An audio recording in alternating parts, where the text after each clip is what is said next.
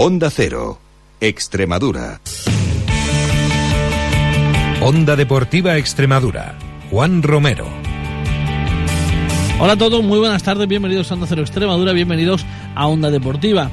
Miércoles 17 de mayo, día que sin duda viene marcado por un accidente que se producía en el día de ayer cuando el ciclista del Bicicletas Extremadura, Jesús Alberto Ruiz, era atropellado por un camión que se daba a la fuga. El corredor quedaba sin sentido, tirado en la cuneta, hasta que fue socorrido por un conductor que pasaba por la zona. El corredor tiene rota la clavícula derecha, dos costillas y la fisura del húmero, y se le ha tenido que reconstruir el codo derecho por falta de carne. Bien, pues eh, desde aquí pues nos sumamos eh, a las protestas, ¿no? Por estas por estos continuos atropellos a, deportistas, a ciclistas en las carreteras y bueno, pues hacemos un poquito de, de conciencia a los conductores que respeten porque la verdad es que la lacra de las muertes en las carreteras de los deportistas en España va a más y en esta ocasión le ha tocado a un ciclista de un equipo extremeño. Hoy queríamos comenzar así, decirles que en nuestro programa vamos eh, a hablar, como no, como cada miércoles, de historia del deporte, de historia del fútbol, clase de historia con Alfonso Baladés. Además, como no, también como cada miércoles estaremos en Badajoz para hablar de pádel con nuestro compañero Arturo Regalado y con Chapo Moreno. Así que no perdemos ni un segundo más. Arranca en Onda Cero Extremadura, Onda Deportiva. Era otra la historia. No había medallas, solo hambre de gloria. Solo se jugaba por la camiseta, como en el potrero, taquito y gambeta.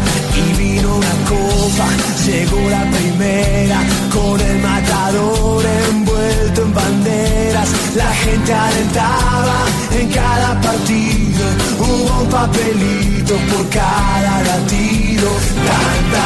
Bien, pues como les decía, comenzamos ya y les avanzaba en titulares que hoy en clase de historia le vamos a hablar de los finales de liga. Los finales de liga eh, normalmente son muy caprichosos, los sorteos eh, igual, eh, pero para llegar a ello, pues siempre quedan unas últimas jornadas en las que algunos equipos dependen también de terceros. Son equipos que históricamente han recibido ayudas, tienen pequeñas deudas morales con otros clubes por ejemplo, en esta, en esta última jornada el Mérida dependía de que el Recreativo de Huelva ganara en Cartagena. El Villanovense, por ejemplo, también dependía de que el Extremadura le hubiera echado una mano puntuando en, Murcia. Eh, vamos a hablar hoy de esos eh, de esas deudas históricas y de esos partidos. Nos cuenta todo con mucho más detalle nuestro compañero y amigo Alfonso Valadez. Pues sí, efectivamente, Juan, así es. Que la Extremadura Unión Deportiva se haya salvado a falta de una jornada es algo que a todos los que queremos a ese equipo nos llena de satisfacción. Pero, ¿por qué no? Egoístamente tampoco hubiera estado mal haber necesitado los puntos de la condomina para lograr la permanencia y de paso facilitar de esta manera que el Mérida hubiera entrado entre los cuatro primeros de haber llegado los pimentoneros al menos con un puntito menos, valga la redundancia, y ahora es cuando algunos valoran ese puntito que se hubiera convertido en puntazo e incluso el Extremadura hubiera ayudado al villanovense a ser subcampeón. Y viene este comentario a colación porque hubiera sido bonito que el hijo del Extremadura Club de Fútbol hubiera podido devolver 63 años después al nieto del Mérida, heredero en segunda generación, en la temporada 53-54, Sociedad Deportiva Emeritense, por entonces, el mayor favor que nunca se han hecho dos clubes extremeños y me explico.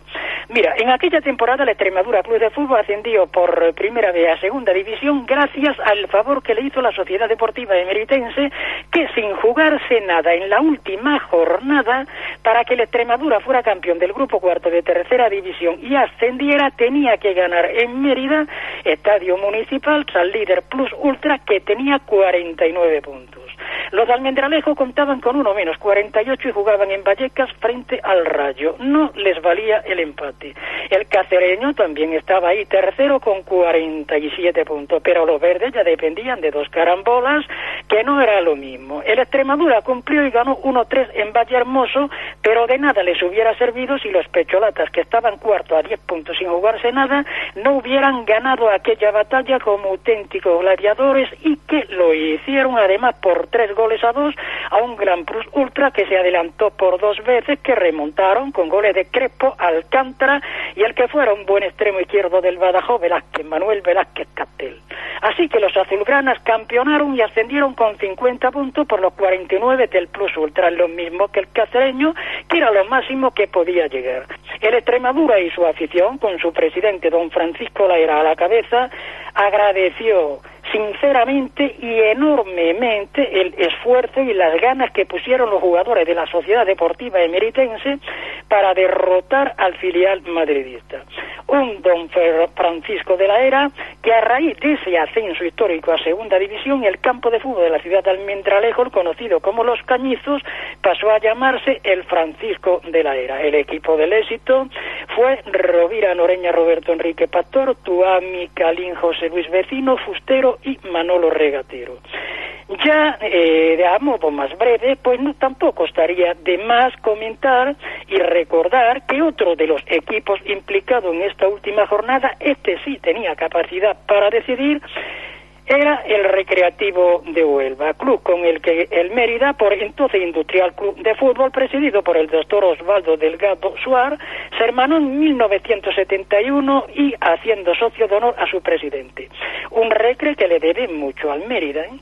cuando después de ser descendido salvó la categoría por la desaparición del Mérida Club Polideportivo. De no haber sido por esto, su futuro en la segunda división B era como ahora muy oscuro un decano con sus 128 años de historia ya, ascendió por primera vez a Primera División la temporada 77-78 y la siguiente descendió como colista. La década de los 80 la jugó en Segunda y la de los 90 en Segunda División B hasta que recuperó la plata la 98-99 con Joaquín Caparrós, que lo quedó en mitad de la tabla. Y es la temporada 99-2000 cuando desciende con el Logroñés y el Toledo, siendo presidente Santiago de la Villa, que dio la espantada porque el panorama no pintaba nada bien.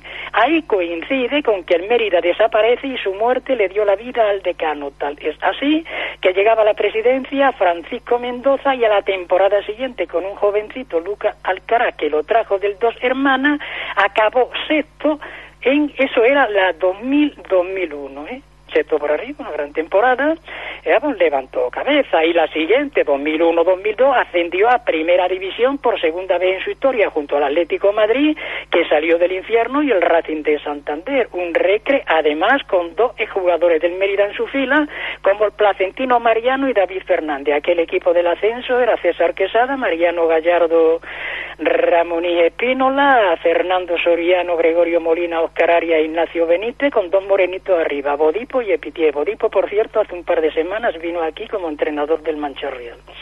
No hubiera estado mal haber recordado todo esto en Huelva ante su partido en el Cartago Nova, que dice el refrán que de ser bien nacido es ser agradecido y llegado cierto momento hay que jugar toda la baza. Ocurre que en fútbol no solemos tener memoria histórica, de ahí que ahora yo recuerde todo esto que es tan cierto y real como la vida misma. Onda Cero. Extremadura.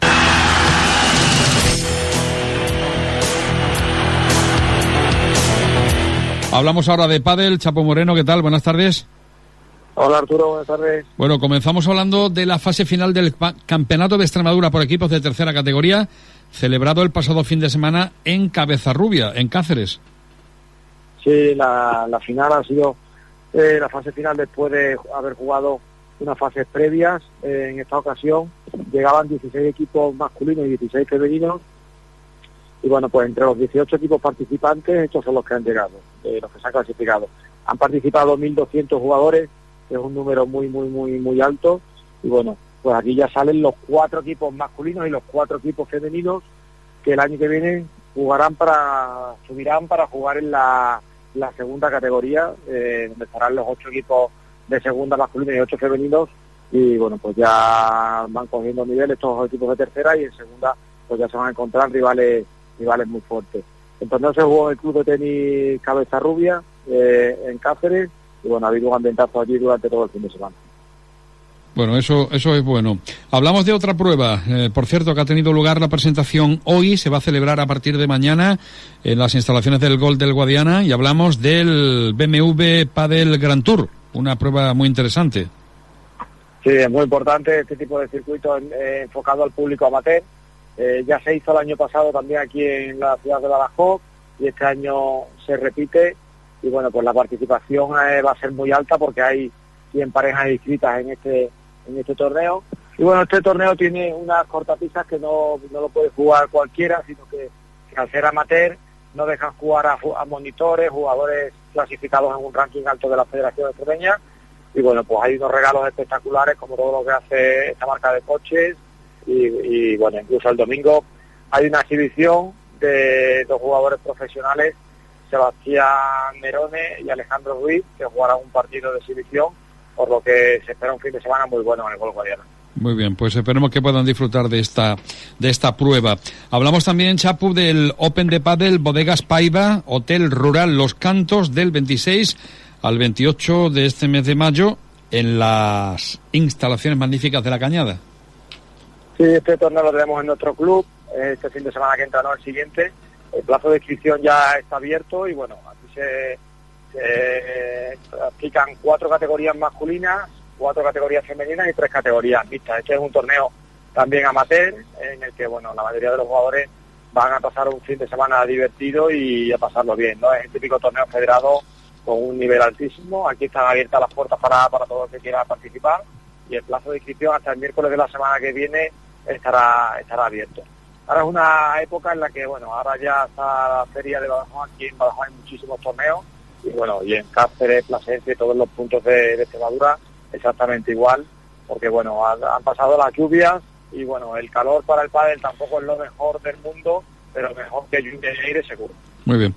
Y por último, la clausura del Master Judes que va a tener lugar en la ciudad de Don Benito.